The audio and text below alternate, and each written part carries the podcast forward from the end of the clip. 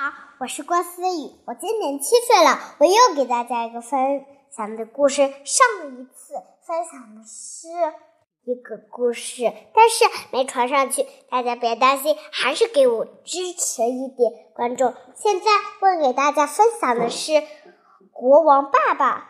我的爸爸很灵活，他陪我玩，他陪我唱歌，他陪我什么都能做。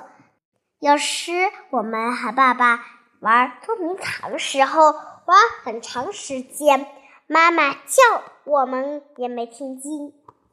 等妈妈吃完饭时候，我和爸爸走到了餐桌前，吃完了饭。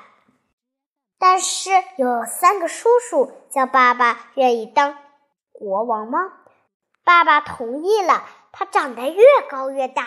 他不能陪我玩捉迷藏，我很失落，惭愧的低下了头。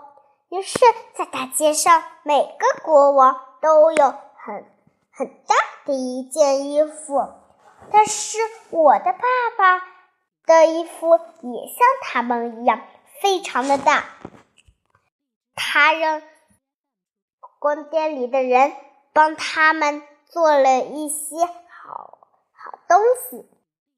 做好了宫殿时，爸爸想起了妈妈，他突然想起了妈妈要抱他，于是爸爸把妈妈抱了起来。哎呦，糟糕！不小心把妈妈给伤着了。他说：“老婆，没事吧？”于是，于是国王吧，于是爸爸很失落。